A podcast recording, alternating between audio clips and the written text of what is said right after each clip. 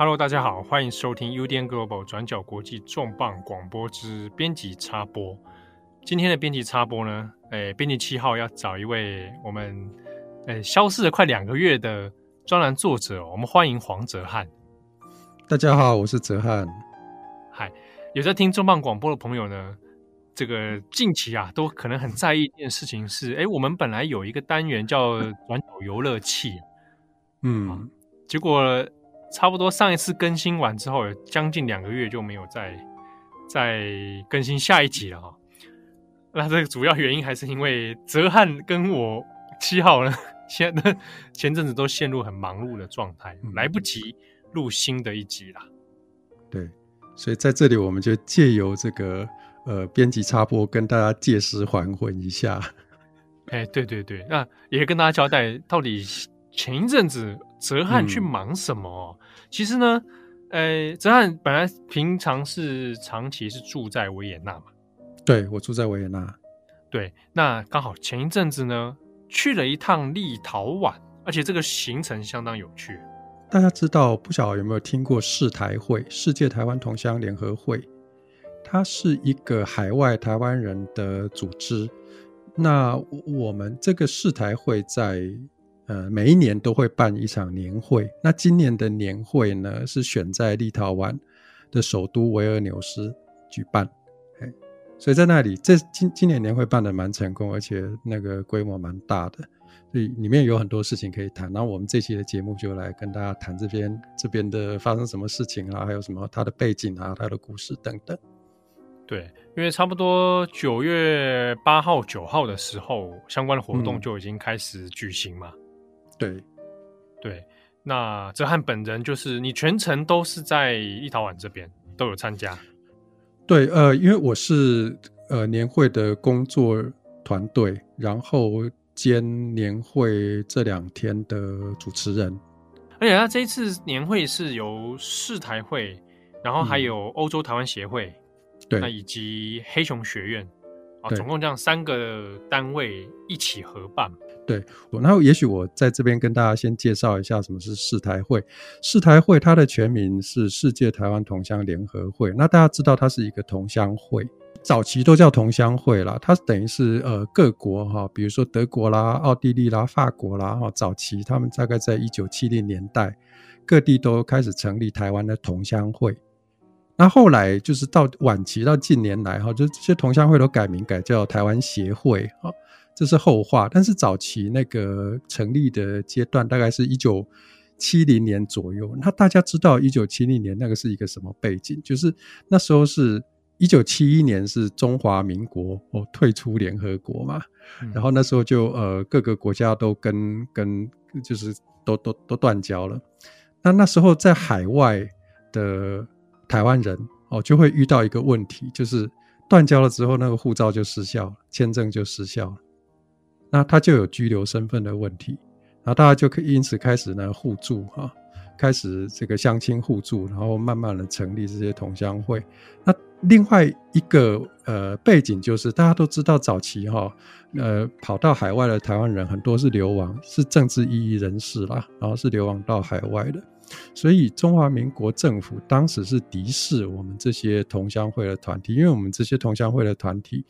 呃。基本上主要都是台派跟独派的人士啦。当时所谓的黑名单嘛，对，很多是黑名单，然后回不去。对，然后就在这边到欧洲到这边，现在可能都待五六十年了，可能其实对五六十年都有了。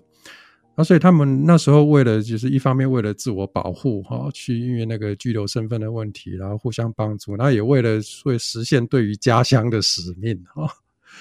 所以就成立了这个台湾同乡会。那一方面，他们想要推动台湾岛内的民主化的运动，然后一方面继续跟这个国民党政府、个威权的政府、白色恐怖跟跟他抗争。好，所以就有了这样子的的团体。所以我们可以说，他们是一个怎么讲？呃，这样子的海外社群，算是台湾民主运动跟呃独立建国运动在在海外的母体。它是一个社群的母体，然后我们说这叫 diaspora，就是海外离散社群啊，大概是是这样子。嗯，然后他每年都会举办一个年会，然后就等于是说大家互相呃互相呃呃联系感情啊，然后呃互相联络、互相帮助。但是在近年来，呃这样子的年会，我们慢慢的把它变成一种像那种圆桌论坛的会议，而且是跨国和就是那种国际圆桌论论坛的会议，包括我们除了台湾人的会员之外，也邀请了各国的。比如说专家啦、学者啦、智库啦，还有政治人物等等一起来参加，大概是就变成这样子的一个一个形式。那今年也是这样子的形式，对。那我今年为什么会特别办在立陶宛？呃，原因呢？有很多，但是呢，其实一个大方向就是，因为近年来台湾跟立陶宛的关系变得很好，就是这一两年来，然后我们很好奇，就是立陶宛到底是一个什么样的国家？其实，其实我们最近这这一两年常常在说台台立友好嘛，但是其实这两个国家彼此之间的了解都很不够啦。那我们就想看看去立陶宛看看，呃，跟他们多接触，然后去了解说，哎，他们为什么这么的挺台？然后我们还有什么样的其他合作的空间？嗯、所以我们就选了立陶宛。那另外一个原因是，今年是他们的首都维尔纽斯 （Vilnius） 的建成七百周年，刚好就是他们建成七百周年，哦、是一个很老的。很老的首都了，所以我们就想说，OK，那我们等于是呃刚好选在那里跟帮他们庆生吧。那他们因为这样子的关系，所以呢，他们当地的市府哈、哦、也很晚，就是会后也邀请我们去呃他们市府晚宴啊、哦，等于是有就是算是一个更就是有更多的机会做一些交流的活动吧。所以就选在立陶宛，对。而我想，因为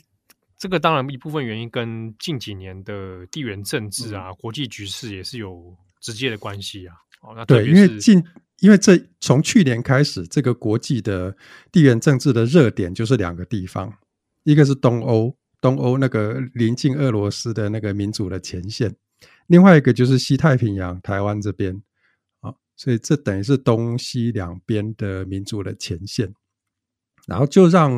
这两个地方的人觉得 应该要采取某种民主价值的方式把它联合在一起，哎，所以我们也觉得说，呃，这样很值得去东欧看一看，所以就有了这样子的年，呃，就有了这样子的年会。那哲瀚，你在立陶宛这个去到当地，应该也是有很多的交流啊，有没有什么很特别的或者印象深刻的事情？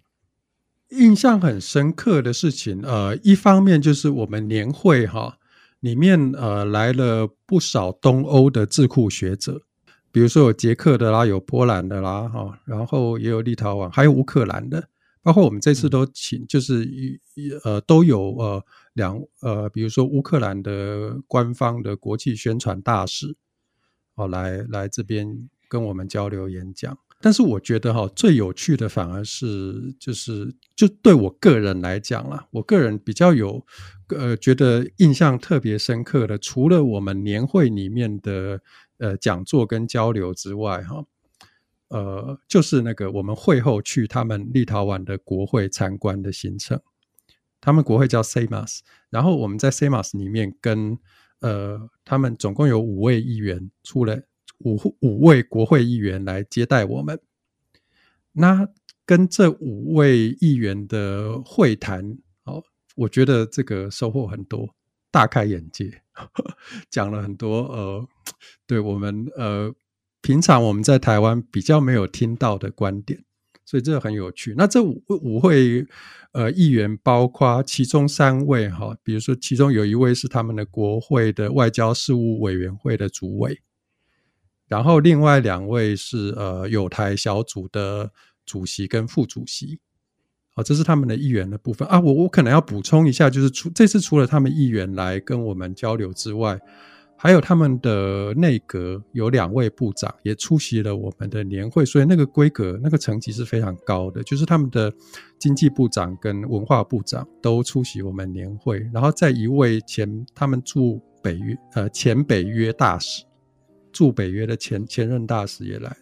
对，所以所以这个规格还还蛮高，应该是我们看过就是在海外台湾呃台湾侨团所举办的活动里面，受到当地国接待规格最高的。因为这算算起来，其实是台湾民间自办的活动，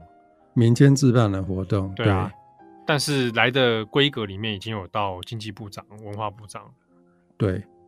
除了他们内阁中央的内阁之外呢，还有国会之外，还有当地的，我刚刚提过，就是他们首都市政府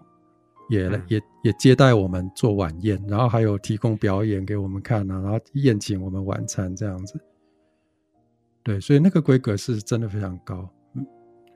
那你说在跟国会议员里面的谈话，让你大开眼界，这个这个我蛮好奇的。就是大家都知道，就就是大家都很好奇，为什么立陶宛会这么的怎么讲，在台海的事情上面这么挺台湾，然后包括他们在乌克兰的事情，也是欧洲第一个出来，就是他们是那种急先锋啊，出来挺乌克兰的急急先锋。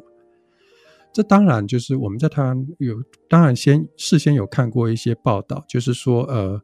因为他们过去的那个建国跟复国的过程中，我在这里可能就不不不讲太详细。总之就是说，他们过去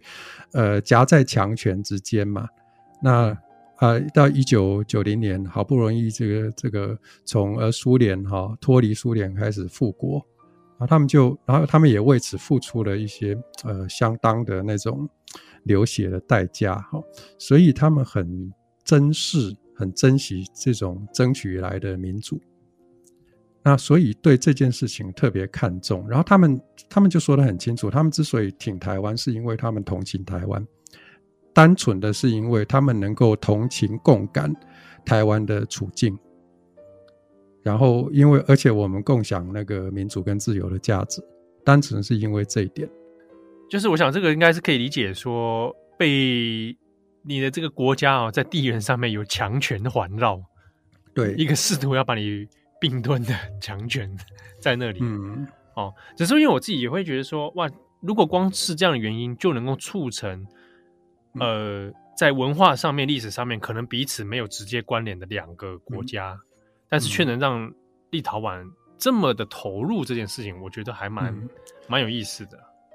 因为他们是一个怎么讲？他们这个这个国家，我感觉很特别，在于说，呃，除了追求这种呃自自由独立的民主的价值之外呢，他们还有一个怎么讲？有一种全球性的战略。那种战略的想法，就是我们作为一个民主自由的小国，然后夹在强权中间，我们必须要跟呃其他的相关的。呃，就是共享价值的国家，甚至是小国，同样处境的小国联合，所以立陶宛在国际上对于这些事情是非常积极，一向都是非常积极的。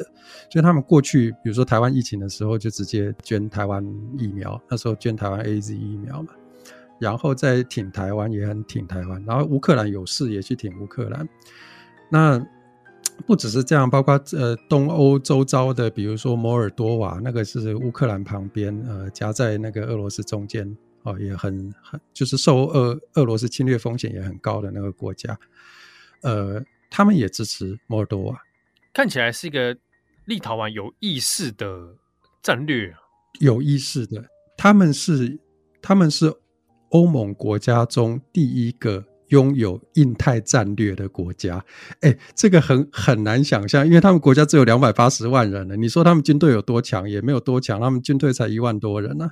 可是他们已经发展出印太战略，嗯，而且有的人有的人会觉得说啊，小国就没有外交啦，弱国无外交啦，所以不要去想那些事情啦，你不要去惹那些国家啦，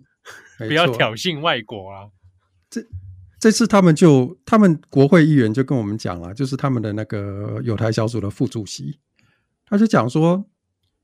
我们很清楚有这种论述，但是呢，我们也证明一件事情，就是民主国家，尤其是小国，他们彼此合作，在这个现今的国际秩序里面是行得通的，就是民主的小国，哦，为了追求自由，然后一起合作。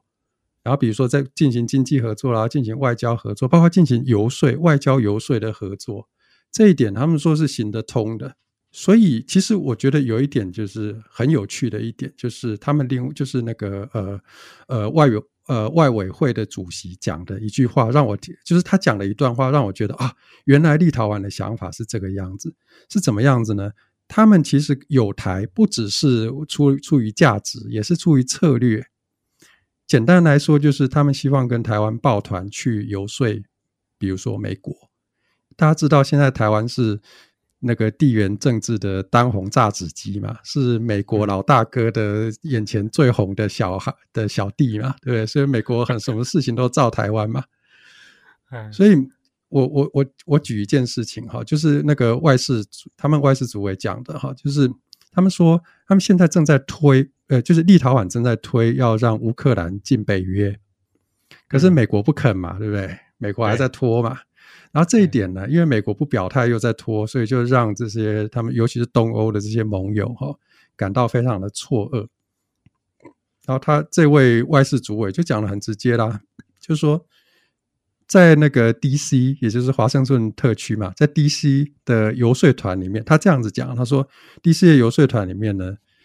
哎，犹太人是最强的，可是排第二的是你们台湾人。我不知道他讲的这样是夸张还是怎么样。他说我们台湾人的游说游说能力在 DC 现在是仅次于以色列的啊。他就说美美国有一个州的那个那个议员，哦，他是这件事情的关键，就是他不肯哈，就是他带头不肯让这个乌克兰进北约，所以你们台湾人那么强，拜托你们去游说一下。嗯嗯嗯，我懂了。他讲的很直接。那呃，其实从从这样子的话哈，就是你知道很务实嘛，包括哪一周都给你指出来了，要叫你们去游说。其实他讲的很务实，而且这后面有一个反应，就是他不只是一个单纯抱着那种浪漫的那种民族的价值，其实他们后面有一个策略，然后他们有台其实也是希望能够。就是跟台湾有一种怎么讲？我们说游说或者是策略合作的关系吧。比如说游说上面抱团，啊，就是这种国际的小国合作的这种这种情况。也许哈，所以从这点来看，人家都有呃印太战略。我觉得也许台湾可能哈要思考我们的东欧策略。哎，确实哎，而且因为、嗯、呃结交外交上的伙伴，他其实实质上、嗯。在推动一些事情的时候，是真的有帮助的。对，那我相信我们的外交人员可能也有着手在做了。但是对于这一点哈，台湾一般大众很难去想象说，台湾也需要有呃东欧的策略。也许台湾的民众可能需要对这件事情都有多一点认识，因为包括这个这位我刚刚说的这位外事主委，他他他就这样子说，他说哈。他应我们应该有一个印从印太到波罗的海的民主连线，为什么呢？因为照他的判断，就是那个俄罗斯普丁的政权哈，差不多要完蛋。然后他完蛋之后呢，东欧这边会有一个大转型，就可能包括周遭的哈，周遭这些原本笼罩在俄罗斯势力下面的小国家哈，会有大转型。他说他他认为这可能会是第四波的民主转型。你看以前以前苏联垮台的时候，有一是第三波，有一波吗？对啊，对，那是第三波。对，他说会是下一波的民主转型，然后这些小国都可能会彼此想要抱团结盟。他说，就他所知，比如说现在连乔治亚这样子的中亚的国家，他都开始想要跟台湾接触。我不知道有没有实际开始接触，但是我们这位外事主委，立陶宛的外事主委，他说，就他所知，乔治亚也想跟台湾接触。然后就他所知，我们知道这个台湾在立陶宛有成立，就是呃欧洲第一个以台湾为名的代表处嘛。他说下一个可能是爱沙尼亚，据他所知，下一个应该会是爱沙尼亚。哎，让我们成立一个台湾代表处，所以他就说这个事情可能很快就会发生了，在东欧。那台湾必须要做好准备，对于这件事情，他台湾必须要做好准备。然后他预测，他说未来说不定在印太也会。发生同样的事情，也就是比如说中国，中国。习近平政权发生什么事情，哎，然后印太也会发生什么事情，所以他们说我们东欧这边会是你们的未来的写照，所以你们应该要做好准备。对，我觉得这很很很重要诶，因为不然哦，在在台湾有时候大家去思考国际关系的时候，可能也想的眼前大部分就是哦，就是美、嗯、美中两国啊，不然就加个日本，对。就台湾有比较有那种势大的主义啦，就是觉得呃，就大国去抱大国的大腿，可是忽略的就是周遭的小国之间的各种合作的可能性。对，也是自己外交突围的一种深入。对对，没错。所以这是他们讲的，就是说讲的很直接、很直白啊。然后我觉得 哇，就是比较能够了解立陶宛这样子的国家，它为什么会这么猛。就为什么会这么猛？就是在那个对于中国啊，对于俄罗斯都很猛。对啊，在东欧的冲突，哎，对啊，东 冲突啊。那它它背后，它不是一个单纯浪漫的冲突，它背后是有很很很有很有深刻的这种战略思考的。那除此之外，你们还跟他们有聊到什么其他的，或者交换了一些想法？好，就关于那个想法交换，我觉得我们这次从他们那边得到的比较多，反而我们带给他们的，我我是我自己是觉得我们从他他那边得到的想法跟观点比较多，因为他们就就谈说，呃，比如说，呃，他们有谈到立陶宛在二零零四年加入北约跟欧盟，呃，加入欧盟跟北约时候的经验，因为大家都知道他们原先是那个呃。呃，苏俄的加盟国之一嘛，所以长期后来，呃，苏俄解体之后，长期处在那个呃俄罗斯的的势力之下，所以他们跟俄罗斯的呃经济贸易的往来非常的深，所以基本上是依赖呃俄罗斯，尤其是在能源上面，比如说天然气啦、石油这些。那他们在二零零四年呢，决定要加入欧盟跟北约的时候。他们的代价就是必须要跟那个俄罗斯断绝干净，然后也会受到俄罗斯的制裁啊。比如说，他们在一九九零年哈那时候复国的时候，当时的苏联就用能源制裁的方式制裁他。他比如说让他们就是不输不给他们天然气，所以他们冬天都那一年的冬天都没有暖气可以用，就遇到这样的问题。那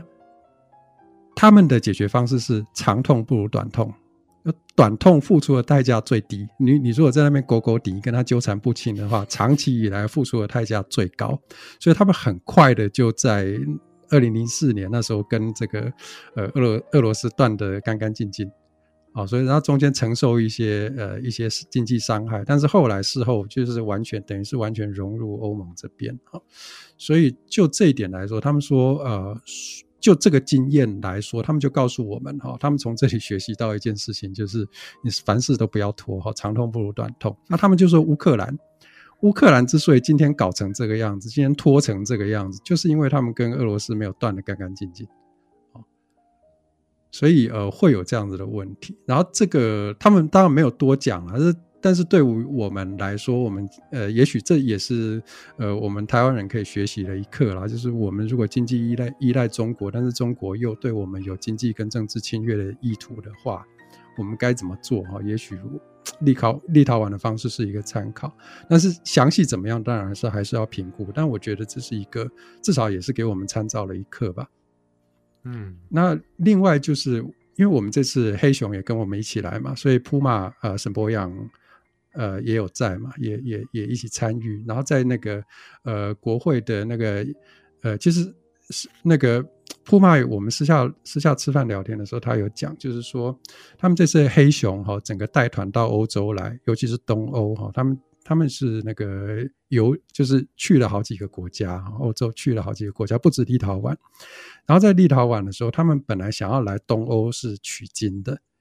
他说呢，就是因为台湾还是有，就是社会有认那个认同分歧啦，还有防卫的共识不足的问题哈。他们想要、嗯、黑熊想要知道说东欧这边的国家是怎么样解决这些问题的，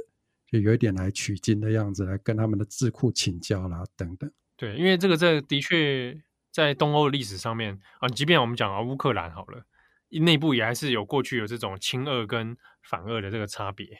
对，因为东欧这边族群相也相当的相当的复杂，族群的问题也相当的复杂。比如说立陶宛，我们说波波海波罗的海三国里面，这三国都是非常的这个呃抗俄的哈，非常也也非常这个呃对中国警戒，而且挺台湾。这三个国家他们里面都有呃大小不同的那个俄罗斯裔的问题啊，他们他们也有很多俄罗斯恶意的国民嘛。然后这些国民在那个认同的共识上面，可能跟他们有一点，就是有一点呃想法不一样，所以他们的整个族群的问题也是很复杂，就跟我们所知的乌克兰差不多这样子。对，然后所以就想要来跟他们取经嘛，黑熊他们想要来跟他们取经，结果他说，就普马跟我们说，呃，普马就说，哎，没想到人家都已经先解决了，就是其实他们现在比较没有这个问题。所以呢，我们好像没有取到什么经。那个原因是什么呢？原因是我们呃，台湾跟东欧的这些国家在追求呃民主化的过程中，哈，那个过程有点不一样。在他们那边是有流血的，在台湾基本上没有大规模流血。所以呃，台湾对于这件事情怎么讲？台湾民众对于这件事情有一点感到有一点理所当然的感觉。所以那种呃，我们要维护。呃，得来不易的民主的这种意识哈，就比较没有那么强烈，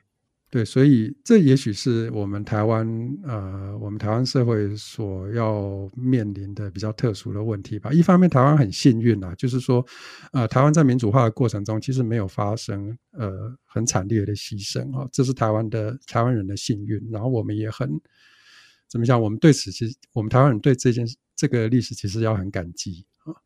嗯，那。呃，可是它当然也有副作用，它副作用就是我们现在台湾人对于民主这件事情有一点不那么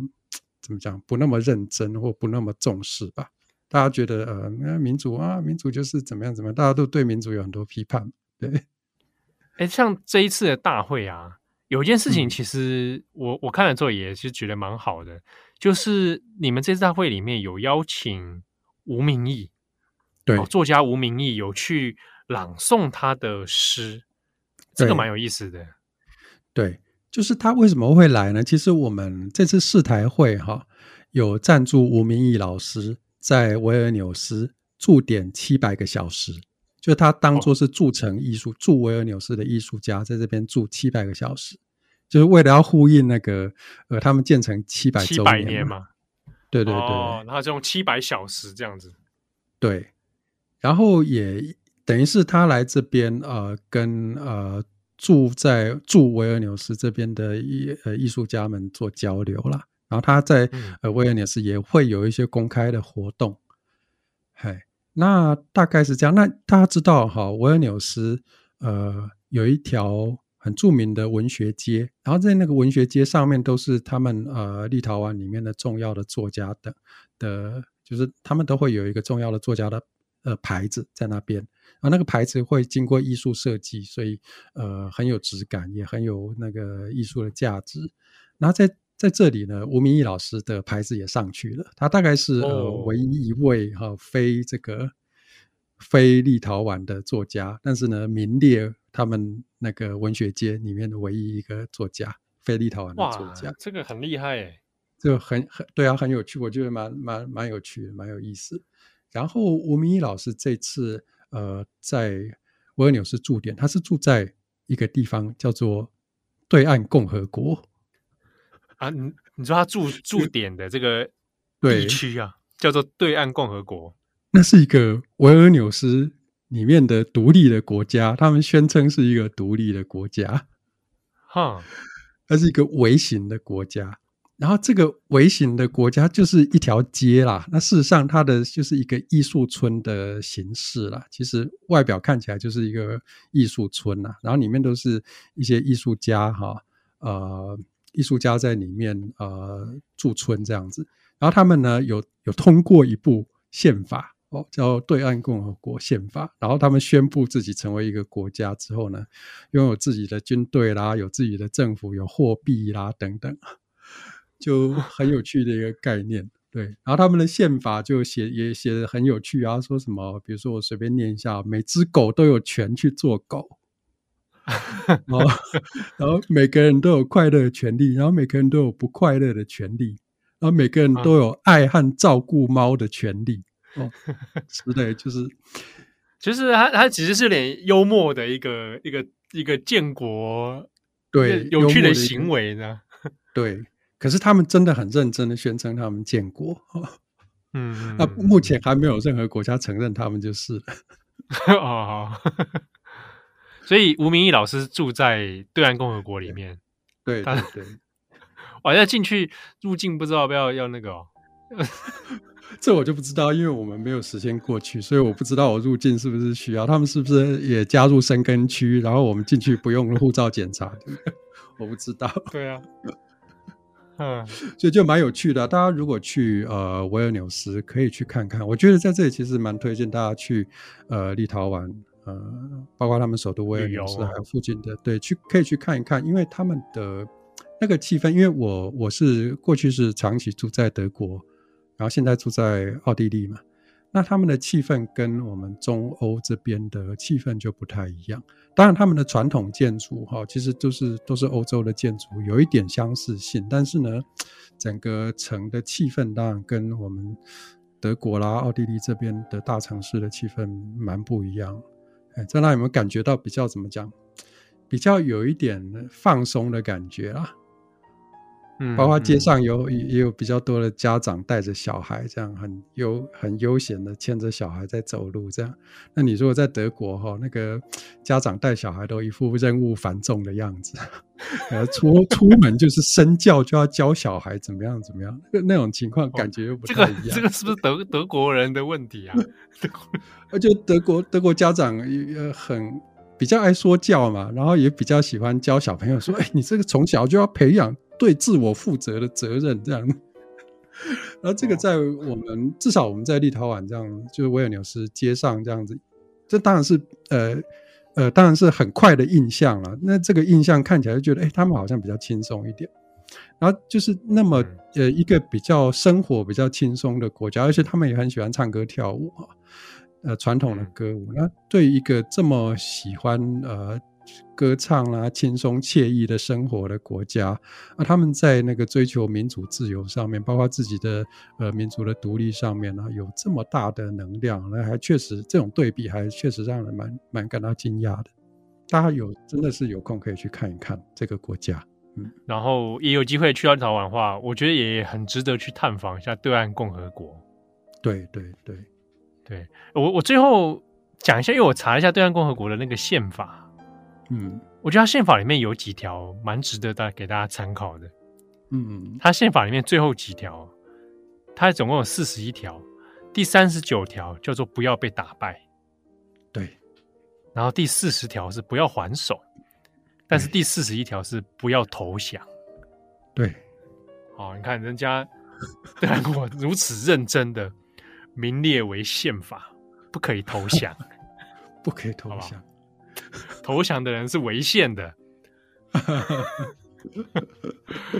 好，我们今天很谢谢哲翰带给我们在立陶宛第一手的这个经验跟资讯。好，谢谢大家，真的希望大家多多来，呃，多多注意，呃，台湾跟欧东欧的国家哈，可以有什么样的更进一步的交流啊？其实东欧国家蛮有趣的，大家对他他们很陌生，但是呢，呃。也许从现在开始，大家就可以来慢慢注意他们。对，那也期待就是我们之后转角游乐器啊，可以这个再度啊跟正常的更新。没错，我相信很快就可以正常更新。好，我们很快就能见面。没错，因为在这个消失的几个月当中呢，哎，七号也一直在打快打旋风啊。哦，你还你还，我也这个补充了相当多的弹药，可以来跟大家聊一聊。好，对，所以已经这个这充电充好了，好，改天可以再来继续跟大家来更新。没、嗯、对，没错没错。好，感谢大家的收听，我是编辑七号，我是作者哲翰，我们下次见，拜拜，拜拜。